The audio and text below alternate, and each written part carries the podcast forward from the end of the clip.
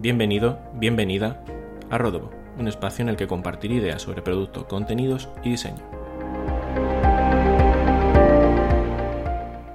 Quien te habla es Juan Rodríguez, una persona que no puede estar hoy más feliz de poder iniciar este, este podcast con una de las personas a las que, las que más admiro profesionalmente como, como es Víctor Rodado de, de Minimalism.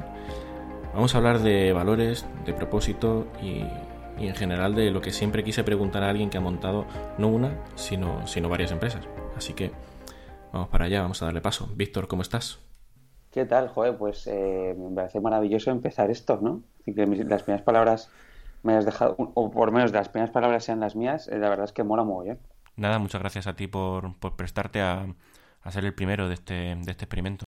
A mí siempre yo he sido más de inicios que de finales y he sido más de empezar que de acabar, así que creo que va a funcionar. Esperemos que sí. Pero bueno, cuéntame cómo, cómo vas, cómo has empezado el curso. Pues la verdad es que contento, eh, muy contento. Eh, muy contento en general, ¿eh? En lo profesional, joder, es que lo, lo hablaba día con Pepe. Eh, es que es un sueño lo que estamos viviendo en absolutamente todos los aspectos. Y en lo personal, pues maravilloso, ¿no? Porque tengo una vida en la que la una cosa, una cosa no se entiende sin la otra entonces está todo muy conectado y, y estoy en un momento muy guay de mi vida. Mm. Oye, no, no, hemos comentado de qué nos conocemos, pero claro, yo estuve en, en las oficinas de, de Application ahí en, sí. en Príncipe Pío. Eh, lo comentábamos antes fuera de, de grabación, han pasado como, como, cuatro años más o menos. Yo no me acuerdo, pero yo recuerdo que tú ni siquiera habías entrado en tu anterior trabajo, ¿no? Sí, no sí, sí, sí que lleva unos meses en... Ah, llevas, llevas algo, es verdad, es verdad, es verdad, es verdad, llevas razón. Sí, sí, sí, sí. Lleva unos meses, lleva unos meses y fue entrar y decir, joder, este tío me ha volado la cabeza con, con tanta cosa que sabe. Yo aquí llego con, con, un trabajo en el que llevo tres meses, tengo alguna idea de, de inbound, porque por aquel entonces era para hacer, para hacer inbound, que yo recuerde. Sí, en ese momento eh, estábamos como locos intentando captar clientes, eh, tráfico orgánico en Application hasta que lo abandonamos cuando después de un año decimos, pero chaval, eh, es decir, que déjalo ya, lo has intentado todo de todas maneras, eh, es el momento de cambiar, pero sí, fue en ese momento, así que la verdad es que si hubieses entrado hubiésemos tenido que despedirte, porque hicimos, hicimos volantazo, a lo mejor no, a lo mejor te hubiésemos aprovechado otra cosa seguro, vamos, conociéndote, sí, sí, yo creo que sí. Eh, bueno, vamos a empezar un poco con, con el estado, con, con, cómo estás ahora. Cuéntame un poco, bueno, ya, la, ya lo has contado muchas veces, el, el que hace Minimalism, valores, misión, por qué estés aquí, pero no sé si quieres eh, repasarlo un poco brevemente. Ah, muy, muy, muy, breve, muy breve si quieres. Eh, es que es, es, tan sencillo como meterse en minimalismplan.com, pero básicamente lo que hacemos es... Eh, nuestra propuesta es muy sencilla, es, oye, vamos a intentar uh, cambiar transformar la industria de consumo en moda, la industria de consumo textil, por ahora, eh, ofreciendo al mercado productos de una calidad bastante buena y con precios para todos, ¿no? Eh, intentando buscar esos puntos medios entre el fast fashion, ¿no? El fast fashion que es mmm, baja calidad y, precios bajos también, ¿no? Eh, conectarlo con el slow fashion que es um, altísima calidad, producción artesanal, eh, pero precios también muy altos, ¿no? Pues nuestra propuesta es de punto medio, entonces ofrecemos, tenemos una línea entera para hombre y mujer de básicos, camiseta, eh, ahora lanzamos en breves, de hecho cuando esté publicado probablemente ya vamos a lanzar los pantalones, eh, eh, básicamente te puedes vestir de arriba abajo, de arriba abajo con, con minimalism, ya seas hombre o mujer. Esa es nuestra propuesta.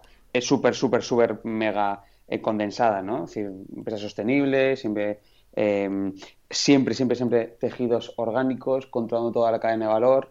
Y no me meto más porque seguro que me lo, irán, lo, mm. me lo irás preguntando, así que tampoco quiero hacer. Sí, la, de hecho, la siguiente era cómo, cómo, cómo llegáis a esa, a esa cultura, a esa misión y, y por qué, cuál es el prim, la primera.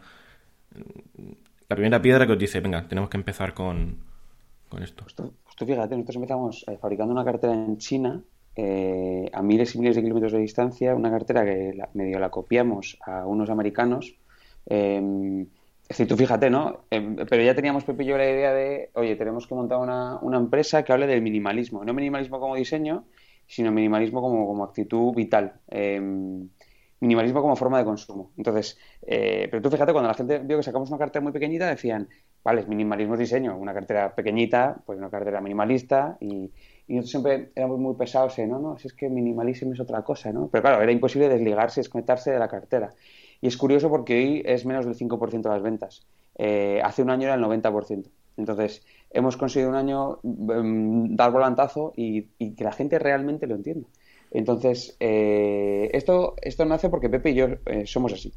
O sea, pero sí, antes, sí, antes de tener, bueno, ya en, en, la época de la cartera ya teníais esa, esa idea de querer hacer algo mm. Basado en, el, en, el, minimalismo, aunque fuese más allá del diseño. Sí, de, de ahí el nombre. El nombre viene de ahí, pero claro, Pepe y yo no teníamos ni idea de e-commerce. Es decir, intuyes cosas, ¿no? Pero luego ponerte a captar clientes, el funnel, todo esto, es, mm. pues sí, por mucho que digas, ah, yo creo que tiene que ser así, luego ponerte es otra historia, ¿no? Entonces, para nosotros la cartera fue, una, fue un caballo de Troya, es una herramienta maravillosa para haber aprendido muchísimas cosas que nos han allanado el camino eh, en lo que estamos construyendo ahora. Entonces, pero nosotros ya teníamos, eh, el nombre Minimize es una declaración de intenciones, es, oye, nosotros queremos eh, transmitir una filosofía de vida con esto que vayamos a crear, ¿no? Y además acompañado de una estética. Eh, entonces, es, es, es, algo que viene de dentro de Pepe, que viene de dentro de mí y que ahora, por suerte, parte del equipo, bueno, 100% del equipo lo comparte, mm. si no sería imposible. Y al final es una cosa, y no me quiero enrollar mucho, es una cosa que, que me, me, he dado cuenta que me ha acompañado durante toda la historia de mi vida como, como empresario, que es, he ido montando cosas eh, que solucionaban una inquietud mía en ese momento. Y ¿no? el fútbol, el fútbol esa pasión periodística, ahora tu música, la música, cómo me gustaba mm. ese mundo, es decir, hay, sea, eh, application, la tecnología, eh, todo eso, ¿no? El mundo startup tal, minimalism es eso. Yo tengo una inquietud vital que es, eh, sí creo que hay muchas cosas que están mal cuando sales a la calle, sí. que no estoy de acuerdo con ellas, y, y bueno, pues al final eh, minimalism para, para mí es un lienzo en blanco en el que intentar arreglar alguna cosita. que ya es bastante, pero bueno, hacéis, hacéis bastante y lo hacéis muy bien. ¿Cómo conocéis Pepe y tú? Porque Pepe tiene su, o tenía su agencia, no lo sé, tú estabas en, mm. en Application. Sí. ¿Cómo conocéis? Eh? Pues Pepe y yo conectamos, yo creo que desde el primer segundo. Yo a Pepe le conozco en un eh, en una weekend, un startup weekend de fin de semana eh, de, de, mm, en Guaira. Em, eh, fue el primer día que yo conté Application al mundo. Eh, es decir, y, y no, no, no, teníamos ni montada la SL. Si yo conozco a Pepe antes de montar Application y a mi amigo Manuel Fafra, a los dos a la vez.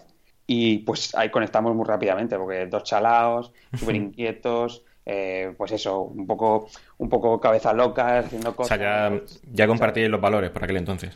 Eh, bueno, no, no, no, compartíamos, la verdad que no, compartíamos borrachera, compartíamos, es decir, es que no teníamos valores, pero, ni bueno ni malo, es decir, no, no, mm. habíamos, no éramos conscientes de, teníamos 22 años, no sé, Pepe estaba en Telefónica trabajando, eh, claro, decir, Pepe ahora cuando recordaba lo de Telefónica se descojona, ¿no? Dice, esa parte oscura de mi vida, ¿no? Que no tengo nada contra Telefónica, pero claro, Pepe no conecta con eso. Claro. Eh, y, y, bueno, yo he ido viendo el proceso de cómo Pepe, es muy curioso, porque yo he ido viendo el proceso de desenamoramiento de Pepe eh, de ese mundo y Pepe ha vivido eh, desde la parte personal lo que fue Application. Y fue como llegó al final, ¿no? Es decir, llegamos al final de las dos etapas casi a la vez y pasó. Fue muy fluido y conectamos súper al instante. A mí al menos también me ha pasado cuando, cuando estás en una corporación grande, o sea, telefónica o en mi caso, cuando estaba en, en Prisa, también me ha pasado ese punto de Mm, des, desenamoramiento también de, de sobre todo de, de, procesos, de visión, de no llevar las mismas cosas alineadas, entonces... Eh, eh, sí, sí, sí, o sea, es puedo, muy común, ¿eh? Sí, es, es, es puedo entender común. totalmente a PPI. De hecho, mi próximo, mi paso actual eh, lo tomé decidiendo no la empresa en sí, sino el punto vital en el que yo quería estar. Entonces eso es, eh, es importante. ¿Alguna vez habéis, habéis estado, Pepi, tú, en, en desacuerdo en, en, la forma de hacer las cosas, pero no en la forma de dónde queréis llegar. O sea, entiendo que siempre habéis estado de acuerdo en, en dónde queréis llegar con, con Minimalism, pero alguna vez, mm, no sé, no os habéis puesto de acuerdo en, en la forma. Wow. Eh, pues sí, sí. Es decir, obviamente hay cosas que no estamos de acuerdo, pero es interesantísimo cómo solucionamos esas cosas. Yo siempre he dicho que, que ser empresario es ir quitando palos en la rueda, ¿no? Mm. Eh, es decir, que es una de las grandes cualidades de un empresario. Y Pepe y yo somos se nos da bien hacer eso el uno con el otro, el uno con otro, el otro, es decir, con un tercero, es decir, se nos da bien. Eh, entonces, nunca ha habido un, choque. Por ejemplo, eh, una cosa que pasó en enero, este enero de 2020, pasó una cosa muy interesante, que es que los dos vinimos de Navidad con muchas ideas, ¿no? Es decir, como que paramos 10 días eh, y vinimos con un trillón de ideas y cosas muy, muy, muy, como muy nutritivas para el negocio y tuvimos una conversación súper interesante y súper profunda, no solo en negocio, sino también de cómo estaba nuestra vida, de hacia dónde queríamos llevar la empresa y todo eso. Eh, recuerdo una frase que yo le dije a Pepe que es, a mí no me gusta trabajar, tío, a mí no me gusta trabajar. Y recuerdo la cara de Pepe que fue, pero ¿cómo no te gusta trabajar, no?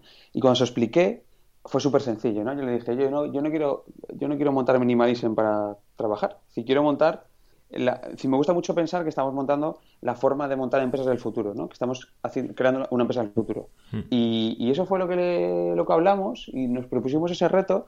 Entonces, yo le vine con una idea muy loca, una idea muy loca que, que ojalá lancemos algún día. Y Pepe me dijo, tío, que no es el momento. Me lo explicó lo entendimos, conectamos, buscamos el punto medio de lo que él tenía sentido, de lo que yo tenía sentido y al final con la gente que, que conectas es facilísimo entenderse. Mm, o sea, va a sonar, va a sonar un, quizás suene un poco flipado, pero trabajar por la visión del futuro más que por, por el ingreso de la hora, quizá. Sí, sí, sí, eh, sí, sí, claro, sí, sí. Es que, es que el, es que eh, para nosotros el dinero, la rentabilidad es consecuencia de lo que podamos, de lo que seamos capaces de transformar, ¿no? Y de la capacidad que tengamos de que la gente nos escuche y conectar con ellos. Es la, es la consecuencia. Entonces, primero va lo otro, ¿no? Pues sin, sin, lo otro estamos bien jodidos. Ahora bien, ahora bien, que no somos tontos. Así que, que eh, están preguntando una empresa y es, es, es muy curioso. Eh, el, el, otro día hacía una reflexión, ¿no? Que es, joder, nuestra, nuestra apuesta es calidad para todos, ¿no? Eso y, pero, pero, la calidad en los talleres de Portugal te, la van a mm. te lo van a cobrar, ¿no? Es decir, la camiseta es más cara si es de calidad que si no es de calidad. Entonces, al final nosotros tenemos un margen bruto muy, muy ajustado, pero lo hackeamos con el margen neto. Es decir, que compramos cosas eh, caras y no, las, y no las vendemos tan caras, pero hacemos una gestión muy específica del capital para poder ser rentables, ¿no? Y para poder crecer y para poder ser sostenibles. Entonces, eh, creo que por ahí van los creo que por ahí va eh, el tema creo que, por, ahí debería ir el camino que si, si tuvieseis la misma rentabilidad pero no tuvieseis el impacto en, la población o en la forma de cambiar las cosas de que la gente se, se plantee el, consumo de moda que está haciendo mm. no seríais los mismos claro claro eh, claro sí yo no puedo vender camisetas ¿qué voy a transformar si vendo camisetas a 25 euros? ¿qué voy a transformar? La gente se lo va a comprar en Zara en H&M, en Primar.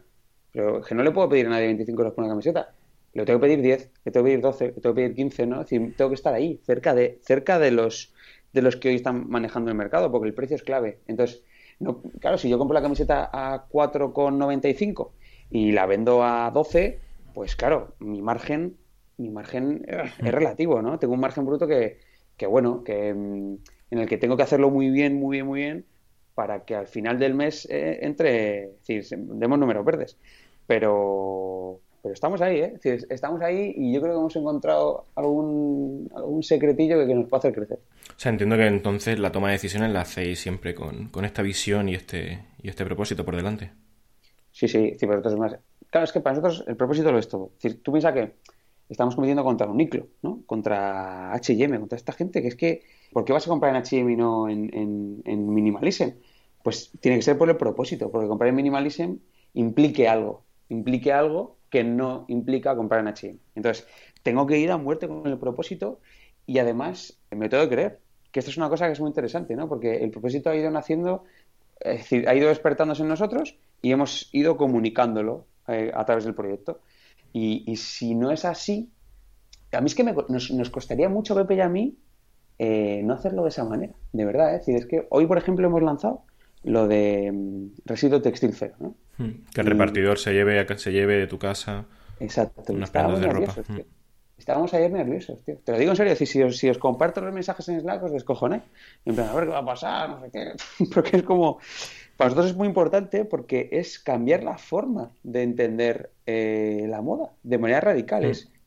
Y bueno, la que vamos a enviar en Black Friday es tremendo hype absoluto. Eh, es tremenda. Y, pero es que creemos que es lo que hay que hacer, ¿no? Eh, cerrar la tienda, hacer a la gente reflexionar, lanzar mensajes. Es que eh, lo que, cómo está concebido la industria hoy no tiene ningún sentido. Si nosotros hemos estado en fábricas, ¿eh?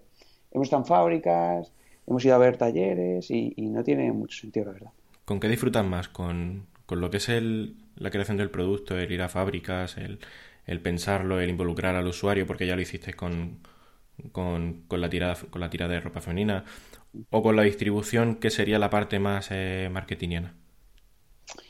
Pues, eh, me molan bastante las dos cosas. En la parte marketingiana es, es muy divertida porque es lo que nos da bien, porque es de donde venimos, es nuestra zona de confort. Pero es tan interesante irte a un taller y estar perdido, es súper interesante, ¿no? Llegar al taller y decir, ¿viste máquina? Pero ¿y este cacharro? ¿Y este no sé qué? Haces fotos a todo, preguntas todo el rato. Y bueno, yo que soy una persona inquieta y, que, me gusta aprender todos los días cosas y soy, un, soy ese tipo de persona, pues es una maravilla estar allí eh, y coger el packaging y tocarlo y elegir entre varios y el color, no sé qué, y el tejido y ves cómo lo lavan y eh, oye la certificación cómo es, tal, te vas allí, hablas con, hablas con la persona que está... ¿no? Es decir, esa parte artesanal a mí me encanta. No sé si es porque mi abuelo era carpintero o yo qué sé qué, pero a mí mm. me flipa. Qué bueno. ¿Y, para ti qué es, qué es más importante? ¿El, ¿El, producto que hagas o al final el, el, propósito, la visión o cómo comuniques el, el por qué has hecho ese producto y lo que buscas con el producto? honestamente es más importante el producto. Pero ¿qué pasa? Que si haces buen marketing, pues siempre vas a tener una oportunidad. Si haces un buen marketing, da igual que tengas un mal producto, siempre vas a tener una oportunidad. Siempre, con un buen marketing, te puede ir bien la jugada, aunque tengas un mal producto. Pero yo creo que hay que ser honestos y hay que hacer un buen producto. Hay que hacer, si te imagínate, nosotros ahora, joder, eh, las prendas que hacemos son la leche. Pero te lo digo, no te lo digo porque, no te lo digo porque, está mal decirlo, pero es que estamos haciendo productos que te van a durar muchos años. Es que no tendría sentido que hiciese pelotillas al cuarto lavado, porque sería, sería de locos. De hecho, hemos tenido un problema hace dos años con una mochilas eh, que salió mal. Salió mal y ha sido, ha sido, fue durísimo, fue durísimo, porque claro, en, nuestro propósito es cómprate una mochila para toda la vida. Y si se te rompe, si 50 de las que hemos hecho se rompen en el tercer uso, pues a tomar por saco. se, se desvanece absolutamente todo, ¿no? Nuestra propuesta de valor está conectada totalmente con la calidad del producto. Entonces no podemos desligar una cosa de la otra. Ahora habrá startups y proyectos y empresas que sí pueden. Hablaba antes de, en cuanto a producto, hicisteis, bueno, involucrasteis al usuario para sacar la tirada de ropa, de ropa femenina. Yo siempre digo que es mejor vender un producto que vender 100 productos de forma, de forma regular. En vuestro caso, cuando lancéis algún, algún producto, eh, ¿cómo lo hacéis? ¿Con un análisis de mercado? ¿Es la audiencia que nos demanda, que nos demanda algo? ¿Cuál es ese primer Mm, check, por así decirlo, que os dice, venga, tenemos que ir por aquí? Pues mira, te, voy, a, hacer la pregunta al revés, que es, em, ¿tú qué, pantalones sacarías para Minimalism? yo, desde luego involucraría al usuario para ver también qué pantalones necesita y cómo puedo yo ayudarle desde mi propuesta de valor y, desde lo que conozco de productos y fábricas y... Vale, pues nosotros siempre cuando... Es decir, eh, em, estaba esperando justo esto que me, que, me, has dicho, ¿no? ¿Por qué? Porque al final nosotros lo que hacemos es... El, los productos los está eligiendo el cliente, pero no está eligiendo el cliente porque cojamos a 100 personas y les mandemos una encuesta. Es, nosotros vamos sacando productos que nos preguntan los clientes por mensajes directos de Instagram, cuando nos contestan un mail, cuando tenemos reuniones eh, con algunos clientes en, grupos de 4 o 5, que hemos hecho alguna vez. Ahí, ahí es cuando realmente eh, sacamos mucha información de qué productos. Y luego, luego está, eh, hay mucho de, de verdad te lo digo, decir, de, mm, salir a la calle y ver qué se está poniendo la gente, que te parece una locura, pero, pero es tal cual es así la vida. Y luego hay un, detallito que siempre lo cuento y que me gusta mucho porque esto es importante. Pepe, Jesús y yo estamos montando una empresa para nosotros. Entonces, eso es una ventaja maravillosa, porque estamos sacando la ropa que nos pondríamos nosotros. Porque nosotros somos ese, ese early adopter o incluso al revés, ¿no? Ese, el, el cliente súper innovador, ese, ese, somos nosotros. Entonces, em, pues nosotros llevamos un pantalón un poco más ancho para el día a día, un pitillo de vez en cuando, pues si tenemos que ir a algún sitio, tenemos un pantalón que es un poco más cómodo, que es como medio tela chándal, medio tal. Y lo complejo es las mujeres, ¿no? Porque claro, nosotros ahí no, pues estamos un poco pez. ¿Y qué hacemos? ¿Qué hacemos? Pues uno, preguntar a toda la base de datos de clientes que, que tenemos de mujeres, Además, hacemos preguntas eh, genéricas, hacemos muchas preguntas específicas una vez han respondido. Y, honestamente, yo tiro de mm, mi gran Rocío, que está aquí a unos metros de mí, eh, mi gran amiga Belén, mi gran amiga Patri, de, gente cercana a mí que conecta con la marca y que me ayuda mucho. que me ayuda mucho. Tú piensas que somos una empresa de básicos, es que hmm. aunque saquemos básicos. Bueno, pero es, es muy interesante la forma en, en la que lo hiciste para, la, para las prendas femeninas, al menos en, en, ese caso. Oye, y hace, hace unos meses cerrasteis, cerrasteis la tienda en, en, plena, en plena pandemia. Mm. En, en, marzo duró muy poquito, pero mm. quiero, quiero que me cuentes un poco el, el, el trasfondo que os, que os motiva a, a ello, porque claro, en, en un periodo en el que está pues, eh, todo el mundo en casa, que, que, quizá hay cosas más, más importantes que, que comprar, es verdad, como, mantenerse pues eh, sano, eh, mm, atento, yo que sé, verte tres o cuatro series en, en Netflix, pero vosotros a mí me, me, sorprendió muchísimo el cerrar la tienda y el cerrarla tantos, tanto tiempo. Mm. A ver, esto es decir, nos invadió el espíritu Black Friday.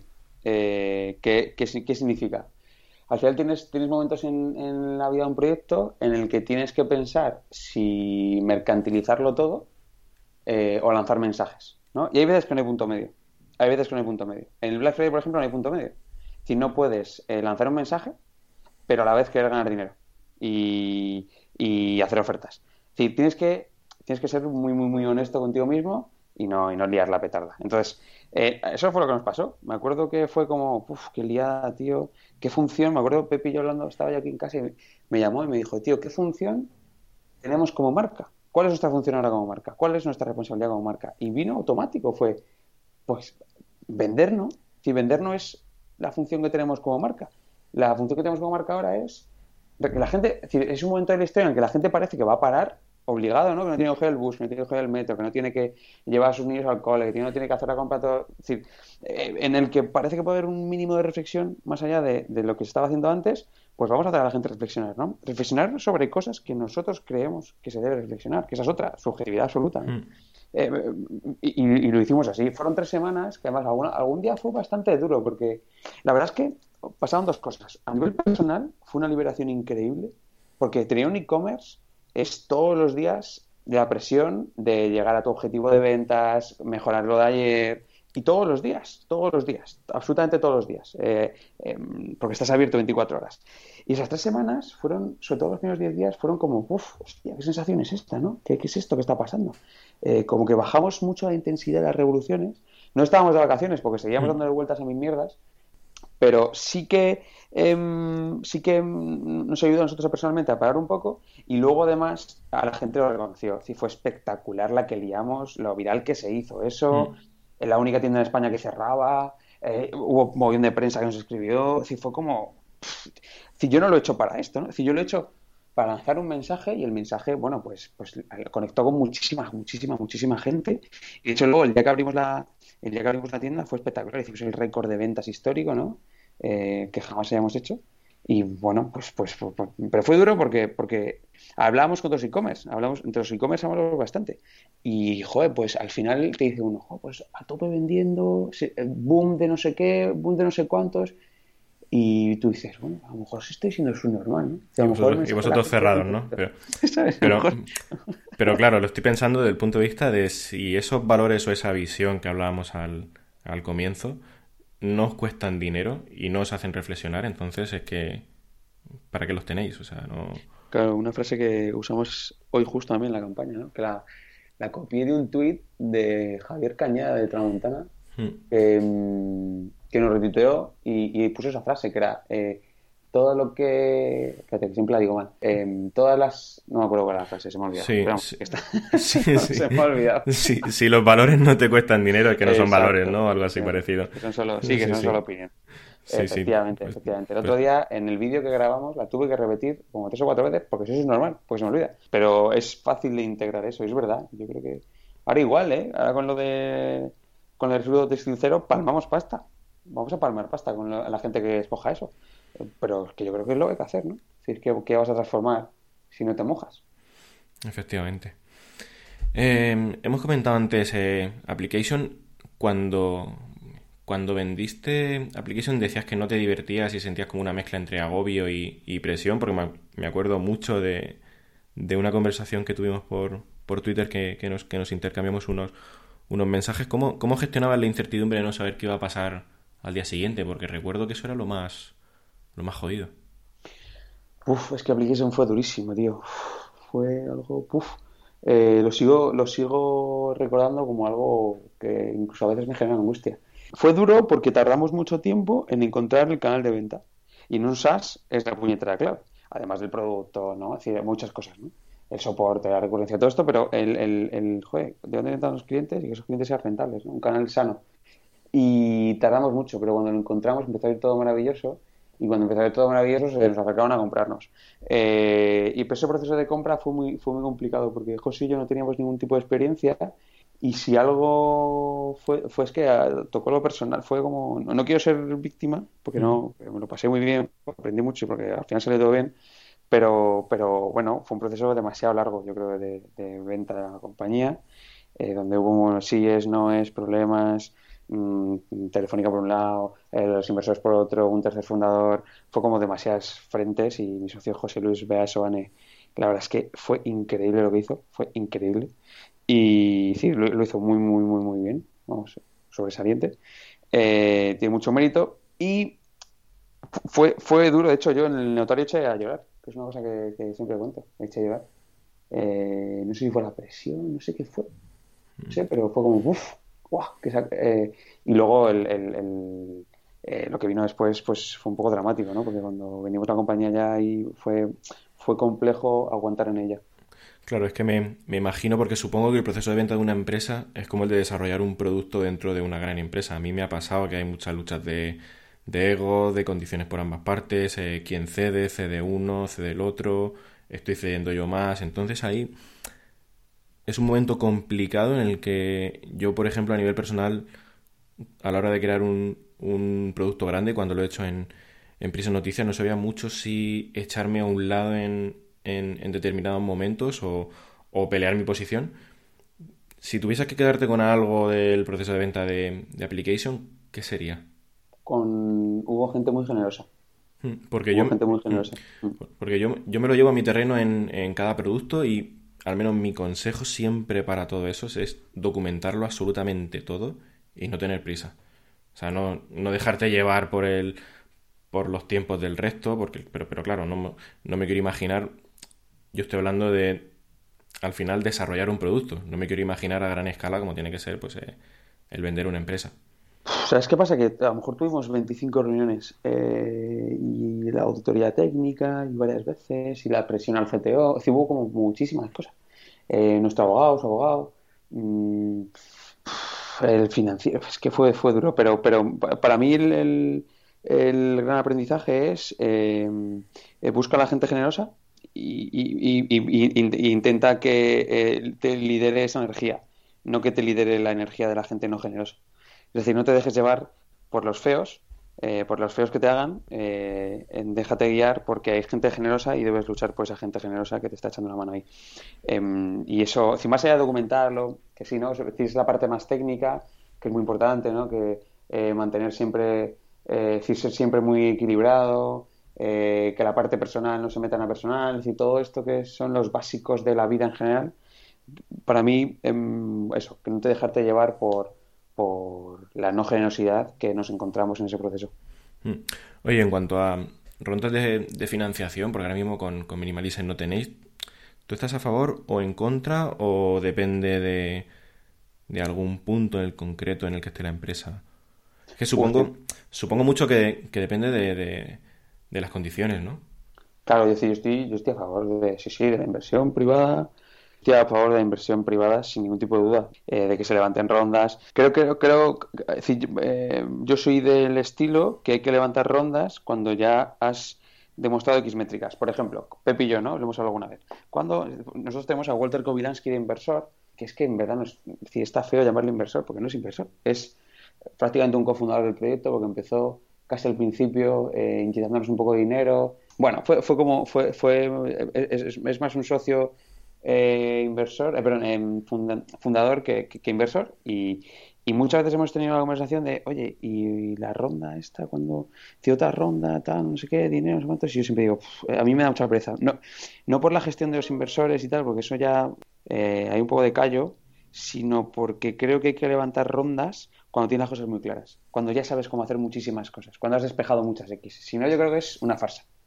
Creo que es una farsa y creo que es mentir a la gente y creo que es jugar Entonces, yo, hasta que Pepe y yo no tengamos cosas claras, que hoy no tenemos claras y que nos faltan unos meses, eh, no creo que necesitemos dinero. Y el dinero hay que pensar muy bien cuánto, para qué, en qué condiciones, porque mm, el dinero es complejo, es complejo. El dinero me parece maravilloso, pero el dinero es complejo. O sea, hasta que no, por resumirlo, hasta que no tengas claro cómo rebatir determinadas, determinadas eh, opiniones o circunstancias o... Hasta que, hasta que no sepa eh, si mi ticket medio... Si, por ejemplo, yo no tengo histórico de sudaderas del año pasado. ¿Cómo voy a proyectar yo un Excel si no sé cuántas sudaderas vendí el año pasado porque no tenía ese producto?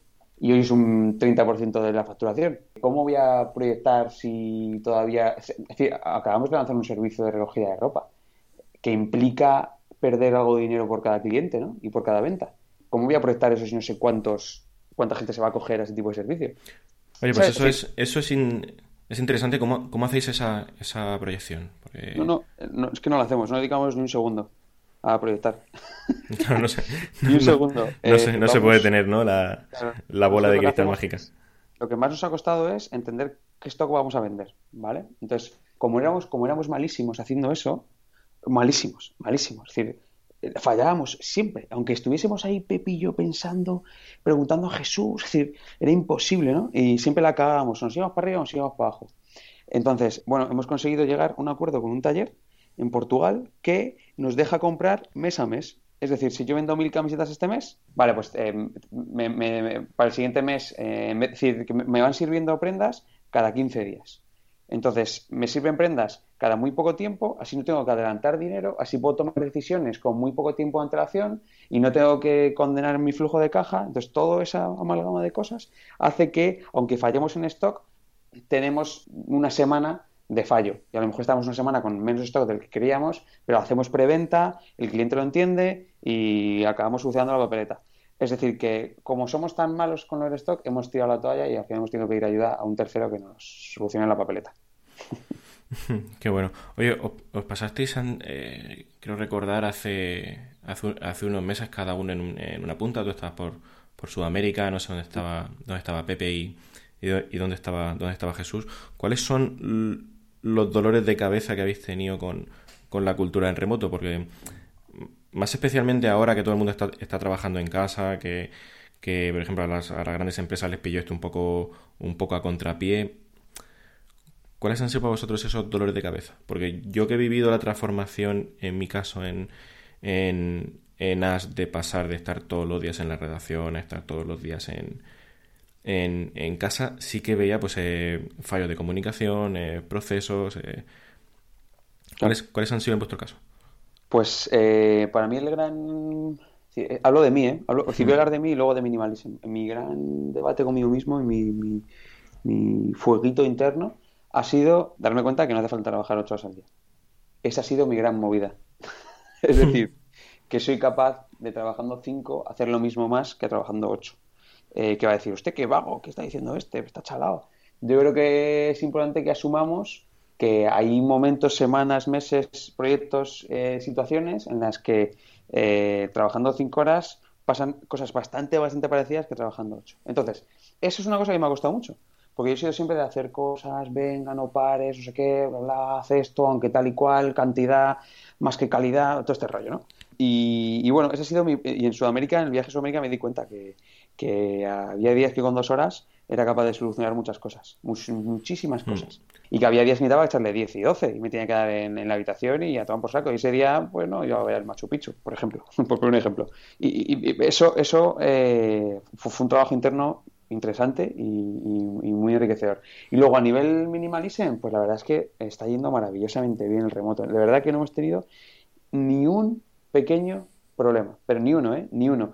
Eh, ni uno, ni uno. Yo diría, vamos, yo ninguno. De hecho, me encanta porque eh, hacemos lo que nos da la gana cada uno, ¿no? Esto a eso de las nueve, nueve y media nos damos los buenos días. Normalmente yo siempre estoy antes de las nueve ya conectado y haciendo cosas, ¿no? Y luego ya, oye, cierro, chicos, está a las seis de la tarde, siete de la tarde, a veces cinco de la tarde. Yo estoy de mudanza y me voy antes.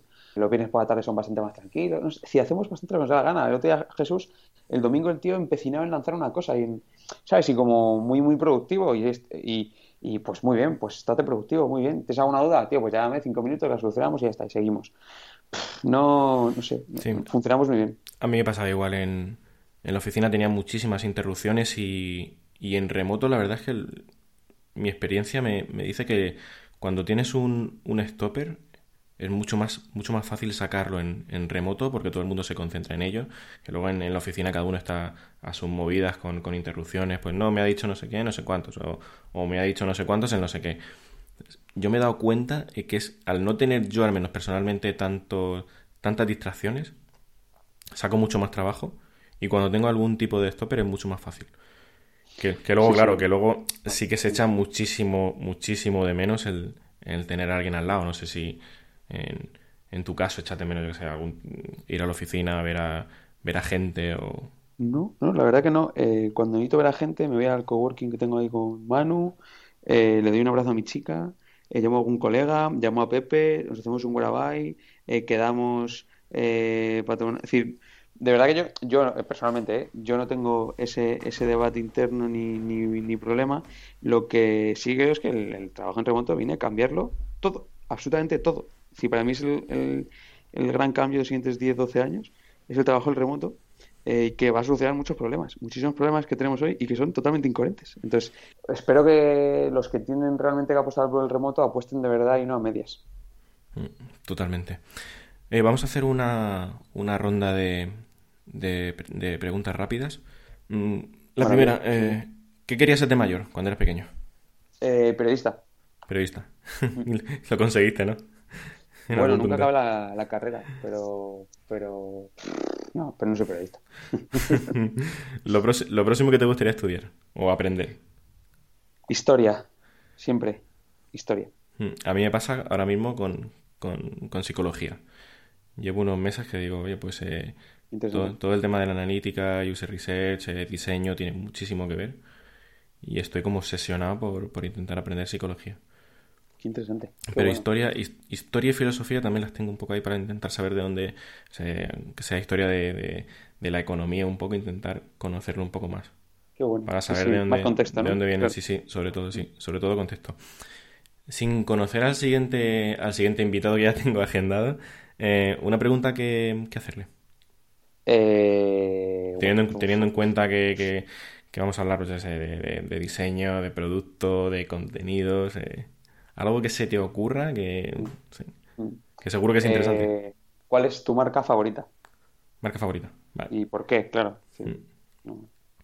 Vale. Eh, para ti no tengo porque es el episodio primero, lo cual te libras de esta, pero ya hemos estado charlando un poco de, de minimalism, así que perfecto. Claro. Y valores y, y todo lo que siempre quise preguntar a alguien que ha montado no una empresa, sino dos, con lo cual, perfecto. Eh, recomiéndame a alguien para venir al, al, podcast. Es que tenía gente pensada, pero la conversación ha ido por otros lados y creo que, creo que es interesante. Sí, me gustaría. Es que, claro, tienes a alguien que de, de, de, del entorno, ¿no? Me imagino. Es decir, no, no puede ser mi padre, obviamente, ¿no? pero no tiene por qué. No tiene por qué, ¿no? Pues mira, me parece Claro, es que esto va a sonar un poco, va a, sonar un poco, es que va a sonar mal, pero es que creo que es muy valioso. Me gustaría que invitaseis a la fundadora de miniplanta.com. ¿Por qué? Porque está viviendo una cosa ahora muy interesante, muy interesante, y creo de verdad que lo que está viviendo ella es algo tan común que que lo verbalice puede ayudar a muchas personas. Qué bueno. Y... Claro, ¿qué pasa? Que lo que no sabe la gente es que es mi chica. No sí, sí. bueno, pero no tiene... A mí no me suena mal, desde luego. Si el, no, no, pero, el proyecto pero... es súper interesante. Y hemos estado claro, hablando antes de que se, las plantas, si pasan cada 15 días, bueno, pasan 15 días, pues se pone mal y todo eso. Claro, claro. yo creo que es muy interesante que, que, que, aterrice y que cuente eso. Me parece, sí, me parece que tiene mucho valor, ¿eh? Lo que está haciendo, lo que está consiguiendo. Y claro, o subjetivamente lo estoy viendo desde dentro, entonces creo que hay tanta información que puede ser útil para la gente que está escuchando que sí, sí, que sí, que creo que sí, que creo que sí. Vale, eh, recomiéndame, no sé, un libro, un documental, un podcast, cine, bueno, recomienda a quien nos esté escuchando. Vale, vale, eh, sí, a ver, libro Ikigai, Ikigai. Eh, Muy bueno. Eh, no sé si la conoces. Eh, sí, sí, sí. Em, me parece muy interesante. Hace un libro sencillo, eh, pero que dice cosas muy claras, directas y lanza mensajes eh, interesantes y creo que necesarias. Sí. Em, no me atrevo a, a- a- a hablarte de algún documental, no me atrevo, pero sí una serie, si me lo permites. Además, Sí. si te gusta la psicología, Mindhunter. Me parece que se atreve a decir cosas que hoy eh, son muy...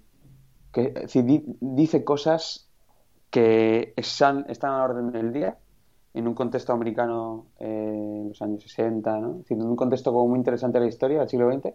Eh, y creo que si la gente está atenta y, le- y- y está atenta a todas las frases, creo que te rompe mucho la cabeza.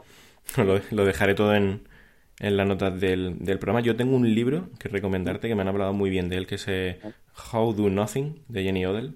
Ah, uf, Sí. qué duro. Sí, sí, Sí. sí, sí. ¿Lo conoces? Sí, sí. Eh, sí, y de hecho es eh, una tarea pendiente, porque claro, conecta directamente con mi esencia, con, Hmm. con, con lo que no soy. Sí, de hecho, yo cuando, cuando lo vi, cuando lo vi y, y me enteré de que iba, porque claro, habla de, de no caer en esta vorágine del, del consumismo, que son pues eh, eh, todos los productos digitales, todas las redes sociales y, Exacto, y todo eso, de, de no caer en esa economía del consumismo digital. Exacto. Y dije, este es un libro perfecto, que si Víctor se lo ha leído, genial, pero que si no... Sí, sí, sí, lo, lo tengo fichado. De hecho, tengo ahí en, en mi favorit, en mi lista esa de wishlist de la de la de Amazon, que está petada de cosas y no sé si. Así que me la acabaré leyendo, sí.